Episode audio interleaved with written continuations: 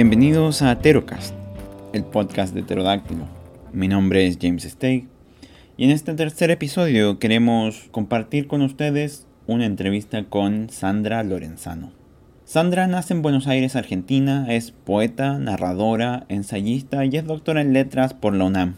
Es miembro también del Sistema Nacional de Creadores de Arte y entre 2010 y 2016 creó y condujo el programa de radio En Busca del Cuento Perdido y también el programa Las Otras Voces. Actualmente colabora en las radios W y Sin embargo y la revista de la Universidad de México.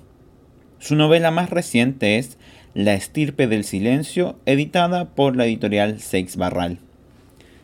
Sandra estuvo de visita en Austin para participar como invited speaker del coloquio de estudiantes graduados del Departamento de Español y Portugués. La entrevista está a cargo de Dinoria Cosío, estudiante del programa y una de las colaboradoras de Pterodáctilo.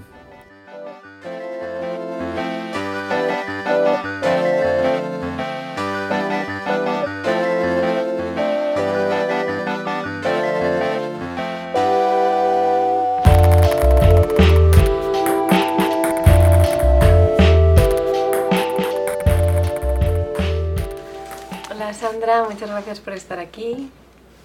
Hola Dinora, estoy muy contenta de estar aquí en, en Austin, en la universidad, y poder charlar un rato contigo y, y, con la gente que tenga ganas de escucharnos. Muy bien, vamos a hacerte algunas preguntas sobre tu obra. Eh, me preguntaba, ya que tu obra abarca estilos y géneros diversos, desde el ensayo académico, la prosa poética y la poesía hasta la novela, ¿cómo veías tú estos cambios y esta diversidad? Si lo relacionabas con cambios temáticos en tu obra o si por el contrario crees que han surgido, digamos, inconscientemente. Es una pregunta que no tiene una sola respuesta, ¿no? No hay una sola respuesta a eso. Yo te diría que más que con cambios temáticos, eh, los distintos géneros responden a distintos momentos de mi vida o distintos momentos del proceso creativo. Eh, Normalmente cuando estoy escribiendo una novela, que es el proceso más largo, digamos, el que tiene que ver con la escritura de, de novelas, entre una novela y otra suelo escribir poesía sobre todo.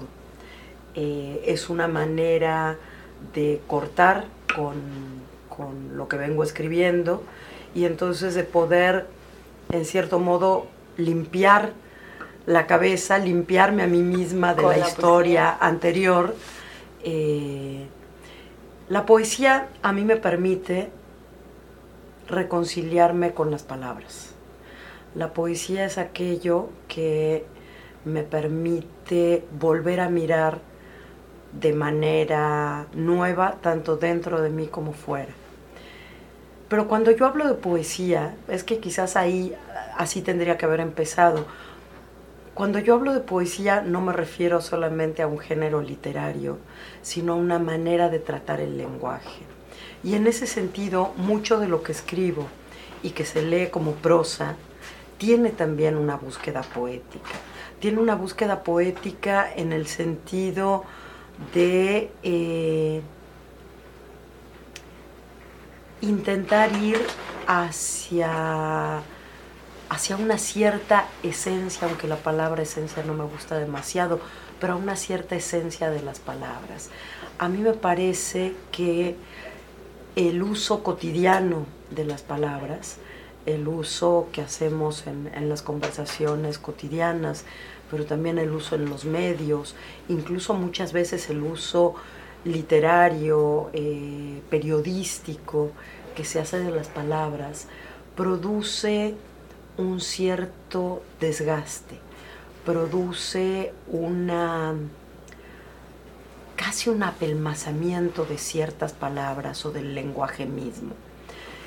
Y para mí la poesía, más allá del género literario, es la búsqueda de esa renovación, ese aire fresco que entra a las palabras y que las vuelve nuevas, eh, a pesar de que sean las palabras de siempre, que las eso, las airea, las ventila y me permite salir de ese apelmazamiento, de ese, a mí me gusta mucho citar a un psicoanalista belga que se llama Serge André y que habla del puré del lenguaje. Yo creo que ante el puré del lenguaje, eh, solamente la poesía te permite recuperar ese primer brillo que hizo en última instancia que yo decidiera tener una vida vinculada a la palabra literaria, ¿no? Es, es en última instancia eso. Después de eso vendría el tema del género. Después podríamos hablar del tema del género literario. Y ahí tiene que ver con esto que decía al principio, o sea, cómo eh, la poesía como género me permite nuevamente un ejercicio como de, de reencuentro, de limpieza, de profundización, otra vez en, cosas que de pronto en la escritura de la novela se te pueden haber perdido, eh, de cortar también con un cierto, por el tipo de escritura que yo hago, el ritmo es muy importante. Y entonces la poesía me permite cortar con ese ritmo con el que vengo escribiendo para situarme en un nuevo ritmo y en un nuevo tipo de lenguaje en una nueva obra narrativa. ¿no? Entonces, no, yo soy muy poco afecta a las etiquetas de cualquier tipo. Claro, por eso saudades es... Es una mezcla, ¿no? Entonces, ni géneros literarios, ni este ni los temas, nada me parece que sea ni cerrado ni excluyente. Yo más bien diría que a mí me interesa el trabajo de creación con la palabra y eso a veces da por resultado perdón, un género o un tema determinados. Y después, pues ya, claro, hay que ponerle nombre porque las editoriales te preguntan qué estás escribiendo, ¿no? Este, o los lectores deciden qué es lo que están leyendo. Tú como lectora, tú misma como lectora, siempre has asociado más Saudades, que es la primera novela, y lo pongo entre comillas, más a la poesía que a la novela. Yo también pero bueno, finalmente entra dentro de una colección de narrativa. Entonces, creo que en general, por lo menos para mí, en mi caso, no digo que así sea para todos, pero en mi caso, eh, las etiquetas vienen de fuera. Muy bien, pues por otra parte también pensaba ¿no? que la memoria es una cuestión muy presente en la obra de los escritores judíos y si bien es verdad que no voy a preguntarte ahora qué lugar ocupa la memoria en tu obra, ¿no? porque sería un tema que nos llevaría horas, sí quisiera saber el lugar que, dirías que el judaísmo ocupa en, tu obra, si tiene un lugar, si tiene cabida. Nunca lo he pensado como tal. Eh, ¿qué, ¿Qué relación tengo yo con eso? Yo vengo de una familia mixta, como son tantas en, los países latinoamericanos, sobre todo en la Argentina, donde los inmigrantes de origen judío, eh, muchos de ellos por lo menos, son o fueron migrantes eh, o judíos ya muy secularizados judíos prácticamente ateos, vinculados a una ideología política de izquierda. Ese es el origen de la familia de mi madre, mi apellido materno es Schifrin. Em, y entonces la verdad es que yo no recibí ninguna educación judía en sentido estricto, más que la educación muy vinculada a las tradiciones, ¿no? Sobre todo la comida en la casa de mi abuela y algunas fiestas. Pero como buena hija de un matrimonio ateo y mixto, no recibí educación religiosa de ningún tipo. ¿Por qué la memoria? En realidad, la presencia de la memoria en mi obra no viene del lado judío, sino que viene del lado del exilio. Cuando yo empiezo a trabajar no como tanto como escritora, sino más bien desde el lado, o no tanto de escritora de ficción o de poesía, sino más desde el lado del ensayo. Empiezo a trabajar temas vinculados a la dictadura argentina. En principio empecé con, con, la dictadura chilena. Yo me acerqué al Cono Sur desde México, donde llegué a vivir en 1976, me acerqué desde Chile, porque evidentemente en términos emotivos, afectivos, me costaba muchísimo acercarme al tema argentino. Eh, entonces empecé trabajando el arte y la literatura en Chile durante la dictadura. Cuando empecé a trabajar esos temas, evidentemente surgió la necesidad de estudiar más el tema de la memoria. Entonces me puse a leer muchísimo sobre, sobre memoria, ensayos, digo, de Walter Benjamin en adelante, todo lo que se te ocurra, hasta los últimos estudios que se hacen sobre, sobre memoria y trauma, memoria y horror, memoria y violencia. Ese es uno de mis temas en la vida, ¿no? Y leyendo sobre todo eso, me di cuenta que yo estaba trabajando el tema de memoria y que sin embargo mi propia memoria, como la memoria de muchos de los hijos y nietos de migrantes en la Argentina, mi propia memoria familiar estaba borrada del discurso familiar y de la memoria familiar. Y entonces decidí recuperar eso. Em, primero con, con, el trabajo ensayístico y académico y luego con la escritura de la primera novela.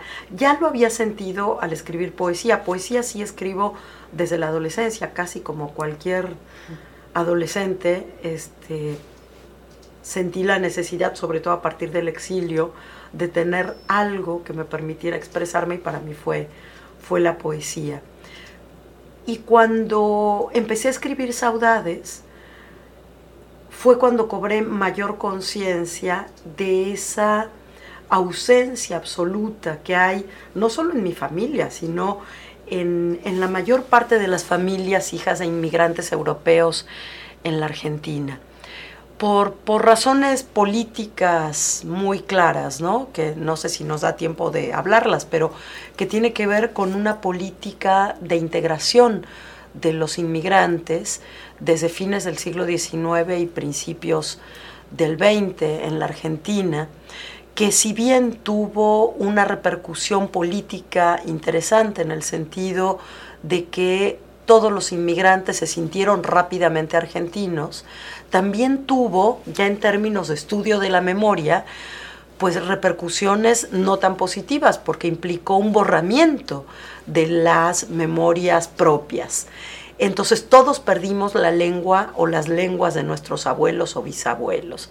Entonces ahí eh, decidí que parte de lo que yo tenía que hacer, si de verdad quería estudiar seriamente el tema de la memoria, era recuperar mi propia memoria. Y entre otras cosas, la mayor parte de los teóricos sobre la memoria son teóricos judíos. Claro, sí, yo pensaba en ¿no? Celan, Totalmente. Entonces, este, pues así me fui acercando a ellos, ya no desde un lugar puramente eh, de interés académico o de interés como escritora, sino también me di cuenta que me estaban hablando de mi propia historia y de mi propia memoria.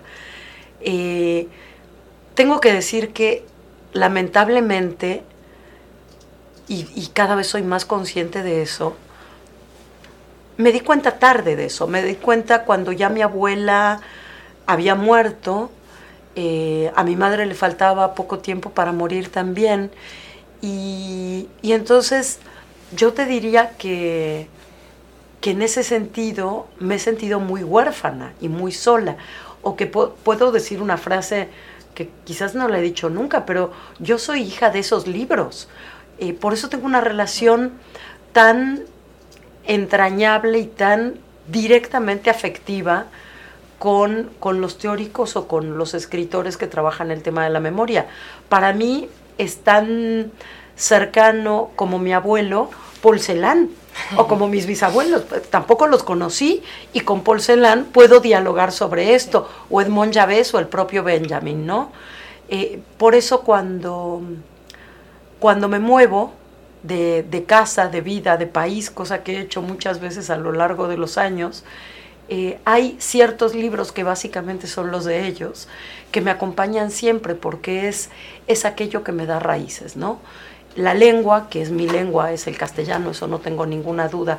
Yo soy una enamorada de nuestro idioma, pero estos teóricos y ciertos poetas que son finalmente los que a mí me dan hogar, que para una exiliada saber que hay algo que te da hogar es fundamental. Sí, a raíz de estos teóricos también hay una...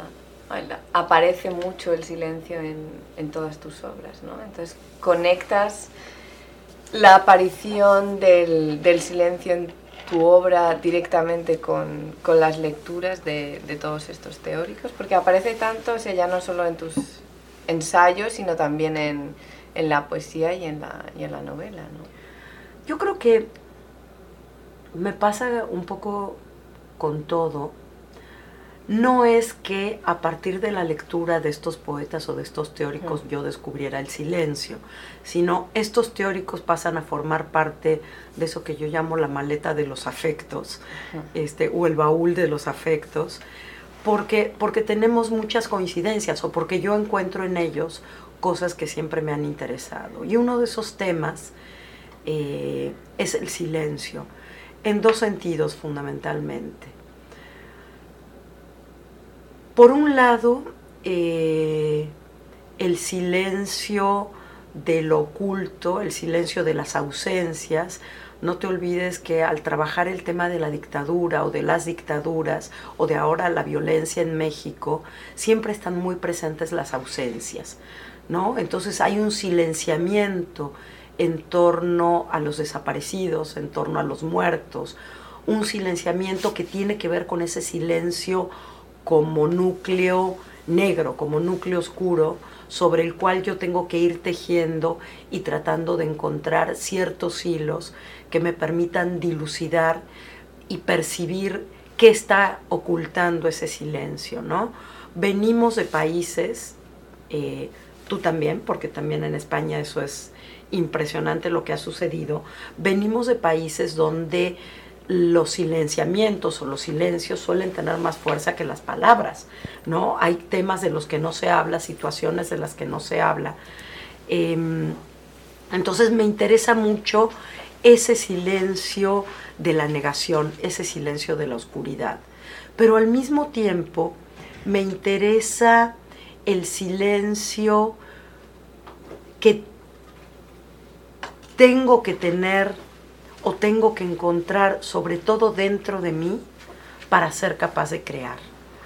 Y justamente volvemos a esa idea de la primera pregunta del puré del lenguaje. Yo siento que tengo que alejarme de las palabras para reencontrar las palabras. Tengo que tomar distancia de ese balbuceo cotidiano, ¿no? De esa banalización del lenguaje a la que nos lleva el palabrerío cotidiano, a través del silencio, hacerlo pasar por un silencio interior y desde ahí recuperar la posibilidad de la escritura. Si no, cualquier cosa que yo escriba me suena falsa. ¿No? Entonces están esos dos silencios. Es un silencio que es mi, mi silencio interior y que salvando todas las distancias. Yo digo que es el mismo silencio que buscan los creadores y es el silencio de Moisés en el desierto. Eso es lo que dice Edmond Javés, por eso me gusta mucho Edmond Javés.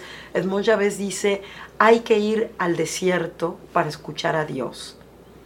En términos simbólicos, eso tienes que encontrar tu propio desierto, tu propia ausencia de palabras, para que la palabra poética, que surja de ahí sea de verdad una palabra verdadera, cualquiera sea realmente el significado de esto, ¿no?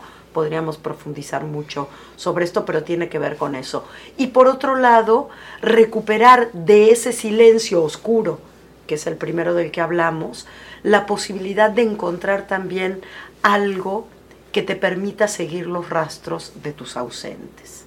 Entonces, eso me hace cómplice de esos pensadores judíos, ¿no? Justamente ellos hablan de algo que a mí me importa. Sí, hablábamos antes también de la memoria y pensaba en un, vamos a llamarlo verso, de Saudades que dice, sin el relato la memoria no existe, es esta la, la angustia del testigo. Y me gustaría saber cuál consideras que es la relación entre testimonio y lenguaje y cómo puede haber testimonio, ¿no? o si no puede haberlo en realidad desde una obra de ficción.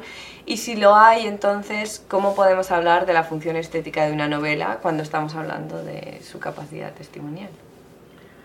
Sí, ese es un tema muy complejo y que en los últimos años se ha mm, desarrollado mucho en términos teóricos. Yo no me voy a meter mucho con, con la teoría del testimonio, sino con la posibilidad o no del testimonio, eh, con, la posibilidad de hacer un trabajo de escritura, hacer un trabajo de creación eh, que se convierta en un testimonio. Si partimos de la idea de que no hay testimonio eh, posible si no es a través del testigo y el único testigo válido es el testigo que ha muerto, ¿no? Que es una de las de las propuestas teóricas, por supuesto no tengo nada que decir en torno a eso. Pero, o sea, no tengo nada que decir como testigo porque, porque estoy viva, ¿no? Eh, pero hay toda otra lectura que nos permite, otro, toda otra propuesta teórica que nos permite em, trabajar en torno al núcleo del testimonio como eh, protagonistas en cierto sentido de algunos procesos históricos, procesos sociales. Em, y que te llevaría esa conciencia de tu papel como testigo a escribir de una cierta manera. Para mí eh, se cruzan dos ejes fundamentales en esto eh, y que son el gran conflicto del testimonio. Por un lado, un eje ético y por otro lado, un eje estético. El cruce de los dos ejes da origen a una producción textual que tiene una función política muy importante. El eje ético me parece que, eh, digamos, es ineludible, ¿no? Cualquier testimonio, salvo que sea un testimonio basado en la mentira, que también ha pasado, ¿no? Los que se hacen pasar por sobrevivientes del holocausto, etcétera, etcétera, pero no hablemos de eso, sino realmente gente que de una u otra manera ha estado involucrada en procesos históricos complejos, violentos y demás, eh, con mayor o menor grado de implicación, ¿no? No es lo mismo quizás haber sido un torturado de la dictadura argentina que ser alguien, como es mi caso, que en la adolescencia salió al exilio. Yo siempre me cuestiono, bueno, ¿cuál es la posibilidad de mi testimonio? Yo doy testimonio de qué. Eh, y ahí hay también una posibilidad de elección desde lo ético. Desde lo ético yo siento que tengo el compromiso de contar algo que pasó en mi país de origen y que me llevó al exilio. Como ahora tengo el compromiso de contar qué está sucediendo en México, que es mi país desde hace 40 años. Es importante que el mundo sepa qué está pasando ahí. Tenemos ese compromiso ético. Y después la pregunta, para mí ineludible también, es sobre la posibilidad estética del testimonio. ¿En qué sentido? Siempre se habla de esta aporía del arte y el horror, ¿no? O sea, la imposibilidad de reconciliar eh, ese compromiso ético con la propuesta estética. Con el riesgo, y por eso se, se habla de una aporía, con el riesgo de terminar estetizando el horror. Puede suceder. Sin embargo, hay grandes testimonios que logran eh, resolver esa aporía y hacer libros realmente eh, imprescindibles para la historia del pensamiento, ¿no? Eh, yo pienso, yo tengo dos libros, no estoy hablando ahora de poesía, sino de testimonio narrativo, ¿no? Porque entraríamos en otro tipo de discusión si pensáramos en los poemas de Paul Celan, por ejemplo, como testimonio. Pero lo vamos a dejar por ahora de lado porque si no necesitaríamos otra media hora para, para charlarlo. Pero tengo en, términos narrativos, dos autores que a mí me interesan especialmente. Uno es Primo Levi, eh, sobre todo con Si esto es un hombre, que me parece un testimonio muy logrado, no solo un testimonio desgarrador, eso sabemos que lo es, sino además muy logrado en términos estéticos. Y el otro es el libro de Jorge Semprún, que para mí es clave en la vida, que es La escritura o la vida. La escritura o la vida quizás eh, sea para mí, en lo personal, el libro más logrado en términos de lo que a mí me interesa de un testimonio, ¿no? Porque logra al mismo tiempo una reflexión teórica muy interesante y un testimonio. A mí me gusta mucho eh, adentrarme en los libros que ponen en tela de juicio su propia posibilidad de escritura. Eso me interesa en la narrativa, me interesa en el testimonio y me interesa mucho también en la poesía. A mí eso que los teóricos llaman la puesta en abismo es algo que me gusta. Me gusta eh, que un creador se cuestione sobre el propio proceso creativo en su obra. Me parece muy enriquecedor y además pues dicho en buen mexicano te diría que yo soy una metiche. A mí el proceso creativo y que un escritor me cuente de su proceso creativo es una de las cosas que me resulta más atractiva como, como lectora.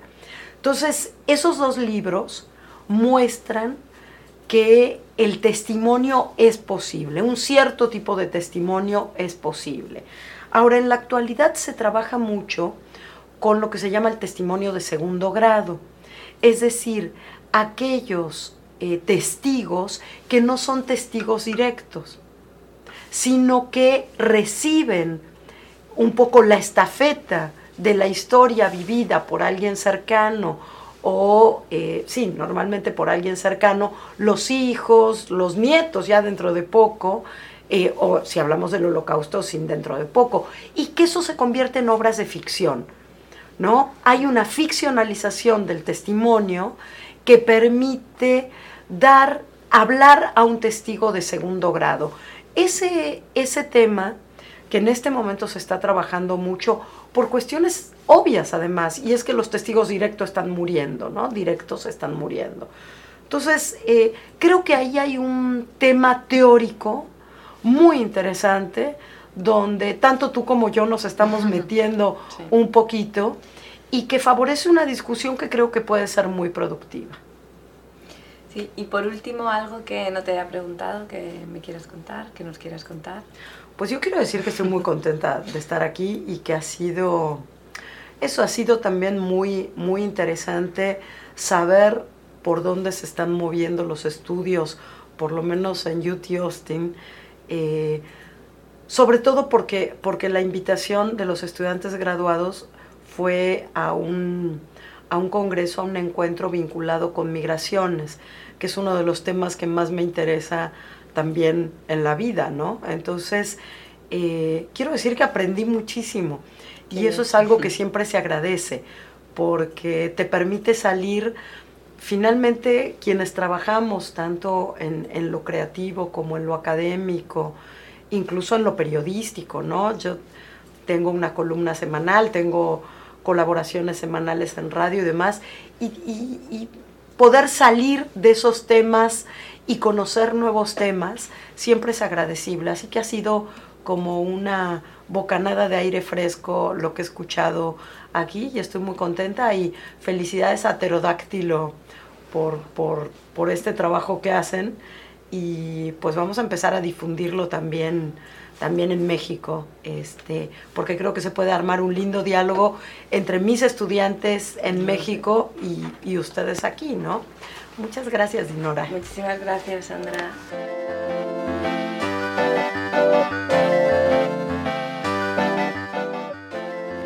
Este episodio fue producido por Dinora Cosío, Sam Ginsburg y quien les habla, James Stay.